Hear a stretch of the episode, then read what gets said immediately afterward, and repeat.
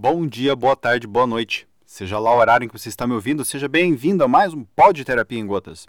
O meu nome é Kim, eu sou psicólogo clínico e estarei aqui com você nos próximos minutos falando a respeito de um tema bem comum hoje em dia, que é ignorar. Ignorar nos, o que nos incomoda de verdade funciona? Uh, eu resolvi trazer essa pergunta porque muita gente tem me feito colocações, muitas pessoas têm uh, trazido dúvidas, tanto dentro como fora de sessão. E esse tema de ignorar aquilo que nos incomoda é um tema que ele vive aparecendo, tá? Então, uh, algumas perguntas que eu vou tentar responder aqui no podcast de hoje, que é, o que é ignorar em primeiro lugar? Também vamos pensar assim, por que, que a gente ignora algo ou alguém? E o que é que de fato ajuda? Se ignorar e não ajudar, o que, que de fato ajuda? Tá bem? Então vamos lá. Bom, a palavra ignorar, ela tem a ver com você não saber, ok? Então eu ignoro determinado assunto, por exemplo. Eu ignoro, sei lá, física quântica. Então eu não sei nada sobre física quântica. Eu ignoro isto, ok? Uh, quando a gente está falando de algo que nos incomoda, tá? É, é, interessante perceber que se algo te incomoda, é impossível de você ignorar isto. Por quê? Porque se algo te incomoda é porque você conhece esse algo. E não apenas conhece esse algo, como este algo mexe contigo de alguma maneira, tá? Então aqui já fica a primeira dica a respeito das perguntas, das próximas perguntas, que é assim: nós não ignoramos algo de verdade depois que a gente já conhece este algo. Ok? Então, essa ideia, por exemplo, de ignorar um ex, de ignorar uma situação, de ignorar uma pessoa, né? Isso não existe. Tá? Ou seja, isso é o que nós fazemos de uma maneira social, que é tentar negar a existência de alguma coisa. Vocês estão me entendendo? Uh, essa ideia de ignorar, ela se tornou muito conhecida na França, tá? nas cortes francesas, ali do, do século XVII, né? onde tinha-se esta ideia de que você passava por alguém e a melhor maneira de você mostrar o seu desprezo era ignorar, o que significava fingir que a pessoa não estava ali tá? Uh, tem vários relatos interessantes, dentre eles alguns em que, por exemplo, alguém conversava com um determinado nobre, e determinado nobre simplesmente não respondia. E ele começava a falar com uma outra pessoa. Todo mundo, obviamente, já passou por uma situação assim. Tá? É, e isto é o que a gente tem de melhor, vamos pensar assim, em termos de ignorar alguém. Que na verdade é, não é ignorar de verdade. Ou seja, eu sei que aquela pessoa está ali, eu sei que aquela pessoa está falando comigo, eu estou vendo isso e estou escolhendo fingir que ela não está falando comigo, fingir que eu não ouvi ou fingir que eu não me importo. E aí eu começo a falar com outra pessoa. Porém, o simples fato de você ter que fingir que você não se importa, fingir que o outro não está ali, já mostra que de alguma maneira você se importa. Senão você não estaria precisando reagir a isto. Então essa é a grande sacada. Tudo aquilo que você reage é algo que você não está ignorando. Só tem um jeito de você ignorar algo de fato, que é quando você de verdade não sabe. Sabe aquela história de que o corno é o último a saber? Né? O corno, coitado, né, ou a coitada, é a pessoa que de fato não sabia. Então, de fato, ela ignorava a situação. Tá? Muito bem. Então, o que, que, acontece? O nosso cérebro ele é incapaz de deletar uma informação nesse sentido. Quando algo entra na nossa consciência, a nossa consciência passa a se relacionar com isso, classifica isso de um jeito ou de outro. Né? Então, essa ideia de tentar ignorar, deletar alguém, alguma pessoa da tua vida, alguma situação da tua vida, algum conteúdo da tua vida, são, na verdade, processos de negação. Tá? Aqui, qual é a diferença? Na negação, você tem, vamos dizer assim, grosseiramente falando, né, um, um delete fake. Tá? Então, você tira aquilo da consciência. E aquilo, entre aspas, não te incomoda mais. Por que eu estou falando entre aspas? Porque aquele conteúdo fica lá guardado. Né?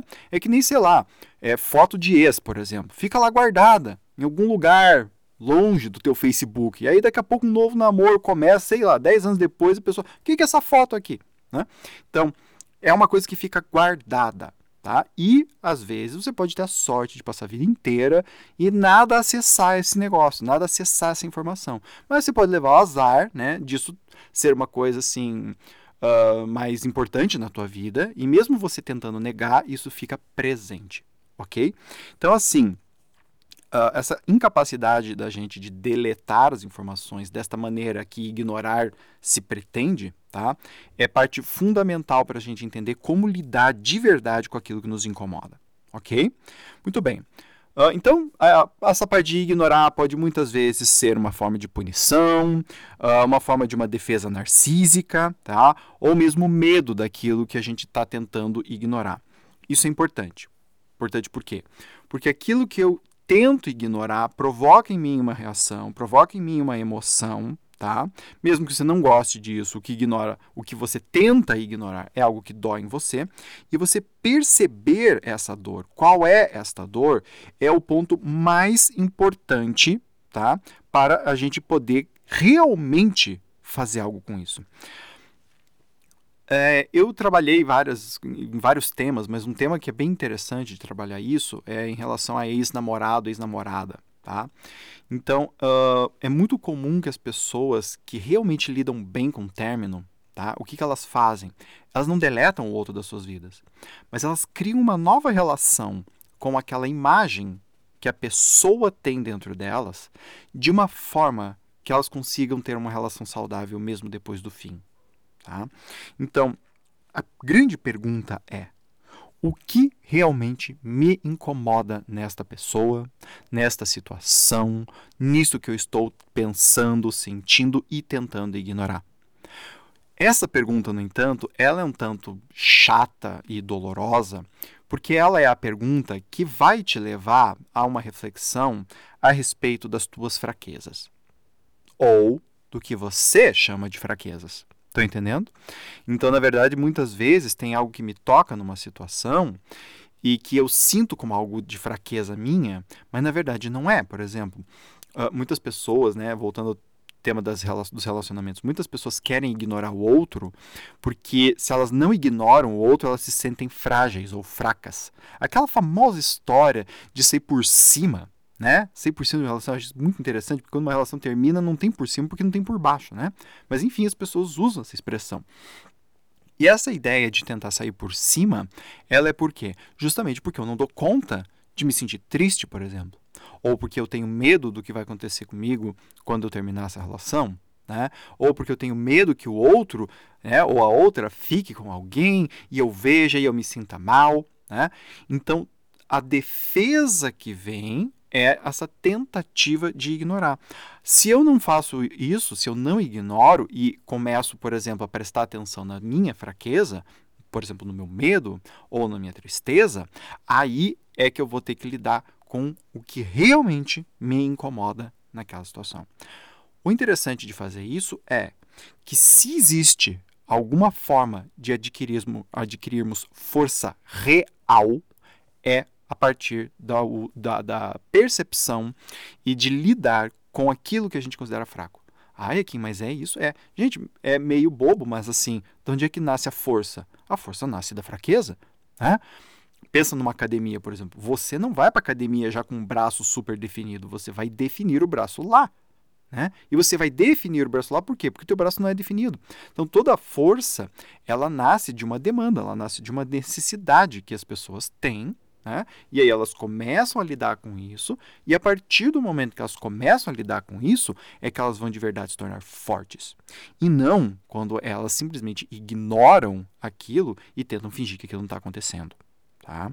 Então, assim, ignorar o que nos incomoda funciona? Não. Ignorar aquilo que nos incomoda nos mantém fracos mesmo que você se sinta bem fazendo isso. E aqui está uma outra pegadinha. Porque às vezes ignorar o outro é uma coisa que, digamos assim, se você está lidando com uma pessoa com uma baixa autoestima, você vê que a pessoa, por exemplo, fica é, sacudida. Ou quando você ignora um conteúdo teu, muitas vezes você não sente dor e você acha que isso é bom, mas isso não é. Ou melhor dizendo, isso é aquela coisa prazerosa que te prejudica, que nem droga. Né? É óbvio que quem usa droga gosta, porque é prazeroso. Se não fosse prazeroso, as pessoas não usariam. As pessoas não usariam cocaína se cocaína fizesse mal para elas. Né? Então a pessoa usa isso para se sentir bem, só que isso no fundo causa mal para a pessoa. E cada vez mais ela precisa desta resposta, ou seja, ela cada vez mais precisa ignorar mais e precisa forçar cada vez mais a barra, né? Até que chega em alguns momentos em que a pessoa tem uns chiliques, né? Ela faz umas coisas meio esquisitas. E assim, isso não é força de verdade. Então, se você quer realmente força psíquica, se você realmente quer uh, fazer algo que constitui você, olhe para aquilo que te incomoda, sinta a dor e lide com esta dor. Aí você fica forte, ok?